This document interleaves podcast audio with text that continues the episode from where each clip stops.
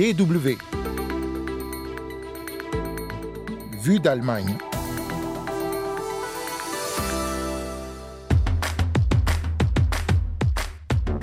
Un quart de la population appelée à voter en Allemagne. C'était jour d'élection en Bavière, dans le sud, et dans la Hesse, le centre-ouest, dimanche dernier. On analyse les résultats cinglants pour les partis au pouvoir avec notre invité dans un instant. Et puis en seconde partie, on traverse la frontière ouest de l'Allemagne pour notre grand reportage de la semaine. On sera en France 40 ans après la marche des beurs, marche des jeunes issus d'immigration. Un grand récit à ne pas manquer. Vous écoutez Vie d'Allemagne, willkommen, soyez bienvenus. La Bavière, 13,4 millions d'habitants. La Hesse, 6,4 millions. Près d'un quart donc de la population totale de l'Allemagne qui vit dans ces deux Bundesländer. Et c'est là qu'on votait dimanche dernier Landtagswahlen, les élections pour les parlements régionaux. Des élections locales donc, mais avec un retentissement fédéral. Alors que disent les résultats après ces votes? Eh bien en Bavière, le gouvernement actuel devrait sans doute être reconduit. Le parti de CSU, les conservateurs bavarois, même si leur score est en baisse, historiquement bas même, les conservateurs sont restés en première place autour de 37%, suivi des Freie Wähler, les électeurs libres en français, parti conservateur aussi. À eux deux, ils devraient donc conserver la majorité. À noter aussi que les libéraux du FDP, un parti qui est au gouvernement fédéral, sont éjectés du Parlement régional. Ils n'atteignent pas les 5% nécessaires pour y avoir des élus. En revanche, l'extrême droite, le parti AFD, gagne plusieurs points et atteint plus de 14%. C'est la même chose dans la S pour l'extrême droite, hausse de plus de 5% pour l'AFD qui sort à plus de 18% et arrive en seconde position derrière les conservateurs de la CDU, en première place autour de 35%. Les écologistes et les sociodémocrates dégringolent. Les jours qui viennent devraient donc dire en S si la coalition entre les conservateurs et les Verts qui gouvernaient jusqu'à présent se poursuit ou si les conservateurs majoritaires choisissent un autre parti pour former une majorité. Ce qui est certain, c'est qu'en S, comme en Bavière, les trois partis qui composent actuellement le gouvernement fédéral à Berlin, les sociodémocrates, les écologistes et les libéraux, sont battus sèchement. Ces élections étaient donc régionales évidemment, mais les résultats sont un signal clair de mécontentement envoyé aussi au gouvernement fédéral à Berlin. DW. Alors, passer ces résultats, que retenir maintenant de ces élections? Comment analyser tout cela? Qu'est-ce que cela pourrait changer dans la politique allemande fédérale? On en parle avec notre invité Klaus Peterzik, historien au centre Marc Bloch, un centre de recherche franco-allemand en sciences humaines sociales à Berlin. Bonjour Monsieur Zik. Bonjour Monsieur. Alors merci d'être avec nous. Première euh, question sur un des enseignements du scrutin. On vient de le dire, la montée de l'AFD, le parti d'extrême droite. Plus de 18% en S, deuxième parti, près de 15% aussi en Bavière. Comment on explique cela? Il y a certains qui parle d'une sorte de normalisation de l'Allemagne au niveau de l'Europe, euh, de l'Europe occidentale, que l'Allemagne se rapprocherait euh, désormais euh, des circonstances, par exemple en France ou en Italie ou en Espagne ou dans les Pays-Bas, et que c'est une sorte, si vous voulez, de normalisation de l'Allemagne où le super-ego politique a été longtemps actif à cause du passé, évidemment, du nazisme, et que ce super-ego qui a fait que les Allemands n'élisent pas aussi facilement que les Français ou les Italiens un parti d'extrême droite que euh, cette exception allemande n'existerait plus. Mais vous, vous parlez de normalisation, ça s'explique comment? Il y a d'autres facteurs qui doivent jouer, non? Évidemment, euh. Alors, euh, on dit aujourd'hui que euh, c'est d'une part la politique fédérale avec laquelle beaucoup d'Allemands moyens ne sont pas contents, qu'il s'agisse de la question par excellence de la migration, euh, qu'il s'agisse des questions d'énergie ou du coût de la vie, c'est-à-dire de l'inflation qui est importante aujourd'hui en Allemagne, plus importante presque que, que jamais. Donc ces questions fédérales, gouvernementales au niveau fédéral ont joué, mais il y a aussi désormais donc des électeurs des d'extrême droite qui osent dire qu'ils sont euh, d'extrême droite et qui élisent, et c'est une nouveauté euh, dans un land de l'ancienne Allemagne de l'Ouest, qui élisent le, parti d'extrême droite AFD par conviction et de l'admettre, c'est-à-dire non plus par protestation contre la politique fédérale, mais par conviction pour les positions euh, de ce parti euh, dans des questions euh, de migration, par exemple, par excellence, la question de l'islam, de l'assimilation, la guerre en Ukraine aussi qui divise pas mal. On entend aussi parler beaucoup de la, peur du, du déclassement, on lit, on entend beaucoup là-dessus, ça joue un rôle aussi Bien sûr. On parle souvent aujourd'hui dans les sociétés européennes d'une crise des classes moyennes, d'une peur nouvelle de ces classes moyennes qui était longtemps, pendant des décennies, euh, très stable aussi électoralement, et euh, cette peur du déclassement du centre des, sociétés européennes, euh, de la société allemande, joue beaucoup. Oui, une, peur, cette thèse selon laquelle les enfants n'auraient plus le même niveau de vie, la même qualité de vie que les parents, ça joue beaucoup. Vous avez déjà évoqué ça, le thème de la, migration aurait, si on en croit les, sondages faits à la sortie des urnes, joué un rôle important aussi. Depuis des semaines, on a des, des communes, quelle que soit leur couleur politique, euh, qui appellent à l'aide, qui se disent débordées par euh, les afflux. Ce thème de la migration était très important dimanche dernier. Absolument. C'est la question décisive dans ces élections régionales. Et c'est vrai quand vous regardez les chiffres, même les chiffres euh, de la vague des réfugiés de 2015, on s'en souvient, depuis la Syrie, euh, surtout euh, depuis les, pays arabes, et aujourd'hui dépasser ces chiffres des centaines de milliers. Évidemment, il y a aussi la, guerre en Ukraine et le million d'Ukrainiens qui ont été accueillis par, par les Allemands et auxquels s'ajoute désormais une migration qui ne semble plus être contrôlée aux frontières de l'Allemagne depuis euh, l'Afrique, l'Afrique du Nord et, autres contrées du monde. Donc euh, ces, ces, chiffres sont, euh, sont tout à fait considérables et cela au point où des Allemands et surtout dans les régions rurales se sentent désormais, ou disent se sentir étrangers dans leur propre pays. C'est vraiment la question majeure en ce moment, comment gérer la migration, comment euh, faire en sorte à ce que l'Allemagne ne perde pas euh, cette humanité pour laquelle euh, elle est connue de par le monde, et je crois que c'est une vérité sociétale, d'essayer de bien accueillir des gens en détresse, et en même temps un défi qui se pose d'une manière assez dramatique au niveau des communes qui doivent accueillir ces gens. Klaus Peterzik, historien et observateur attentif de la vie politique allemande. Une autre euh, question maintenant. Qu'est-ce que ces résultats pourraient avoir comme conséquences concrètes sur la politique du gouvernement fédéral actuel dans certains pays quand on a des élections locales comme ça qui se passent mal pour les partis qui sont au pouvoir? On a des, des démissions, des remaniements.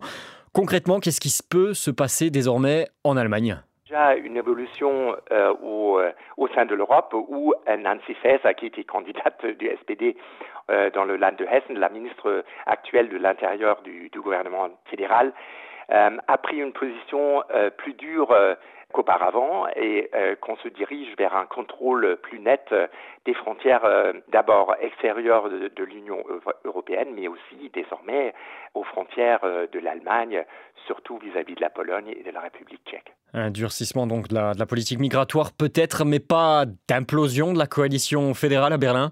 Euh, bah, L'Allemagne n'aime pas faire éclater des, des choses existantes, c'est-à-dire la stabilité gouvernementale depuis la République de Weimar est l'un des credos euh, allemands. Euh, on ne change pas au milieu euh, de la rivière un, gouvernement.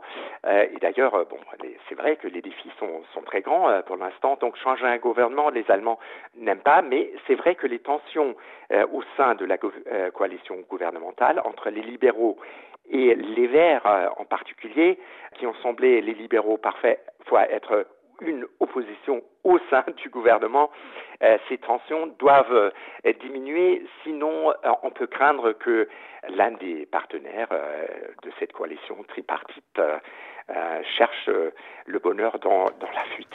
Eh bien, on suivra tout cela avant d'autres élections régionales dans trois Bundesländer. Ce sera l'an prochain en 2024. Klaus Peterzik, historien au centre Marc Bloch, centre de recherche franco-allemand en sciences sociales à Berlin. Merci d'avoir été avec nous. Bonne journée. Et nous, à vue d'Allemagne, c'est la suite. DW. Parti, grand reportage, on part en France, retour 40 ans en arrière, le 15 octobre 1983. Une douzaine d'enfants immigrés maghrébins lançaient la marche pour l'égalité et contre le racisme. Marche qui sera rebaptisée Marche des beurs par les médias. Partie de Marseille, dans le sud du pays, pour rejoindre Paris, la capitale, elle sera très très suivie à l'époque. Les jeunes entendaient dénoncer les violences policières et les crimes racistes. Alors 40 ans plus tard, qu'a apporté cette marche? Qu'en reste-t-il? Récit de Nadir Djenad avec les acteurs de l'époque. Il fallait y aller, il fallait partir, il fallait traverser ce pays du sud au nord. Jamel Attala se souvient de ce jour du 15 octobre 1983. L'enfant du quartier des Minguettes à Vénissieux, dans la banlieue lyonnaise, fait partie de ces enfants d'immigrés présents à Marseille pour réclamer l'égalité des droits et la fin des violences policières. Il y avait les violences policières, euh, les bavures aussi policières, mais pas que. Il y avait aussi ce qu'on appelle l'époque des tontons flingueurs. Le gars qui supportait pas de bruit ou qui supportait pas qu'un enfant puisse faire péter un pétard à 21h le soir. Euh, on sortait la vanne de nos normalement, tranquillement. Notre vie était en danger, on le sentait euh, vraiment. L'année 1983 est marquée par des faits divers racistes tragiques, comme l'affaire Toufik Ouanès. Le 9 juillet 1983, à la Courneuve, en région parisienne, ce jeune garçon de 10 ans est abattu par un voisin. Son seul tort, avoir fait du bruit avec des pétards. Le meurtrier sera condamné à 5 ans d'emprisonnement, dont 2 avec sursis.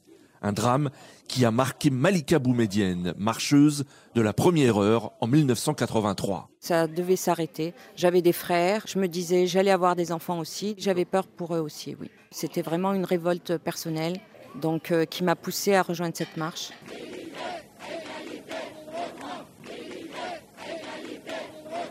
Dans le cortège à l'époque, on trouve le père Christian Delorme, celui que l'on surnomme le curé des Minguettes, prêtre dans le diocèse de Lyon, engagé dans la défense des droits des immigrés.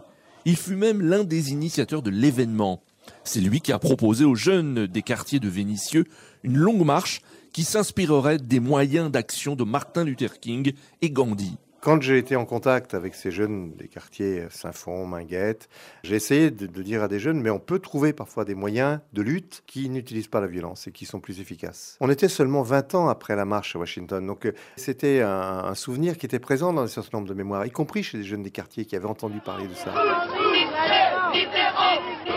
Leur objectif était de traverser la France à pied pour dénoncer le racisme et demander en particulier le droit de vote pour les immigrés et la carte de séjour de 10 ans.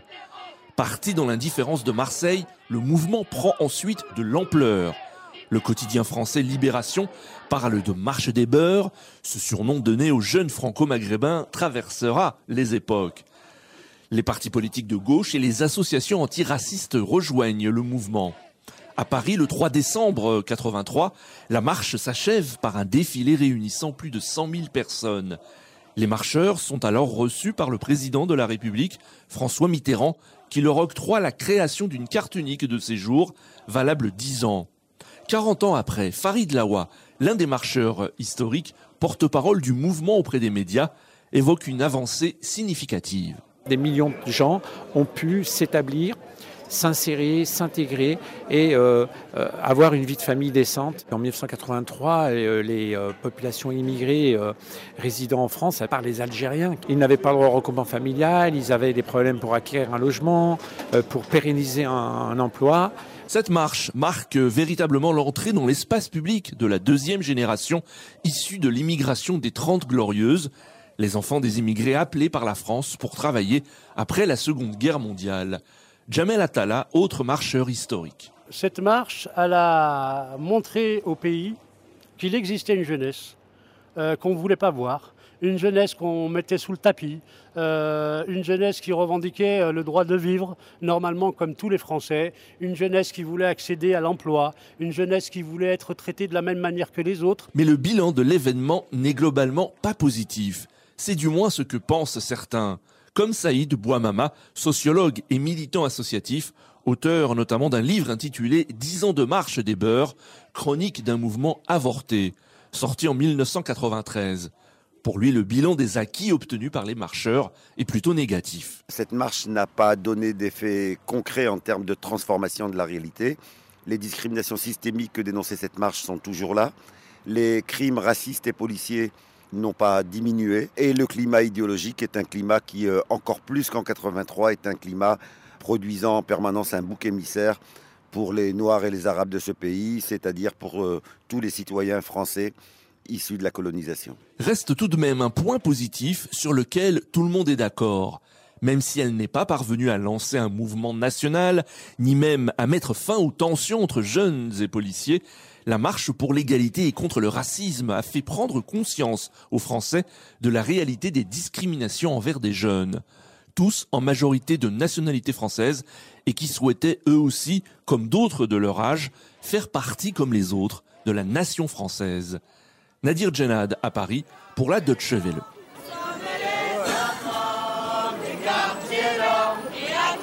Reportage à retrouver avec une photo de l'époque sur notre site DW Afrique et sur les applications de podcast aussi depuis peu.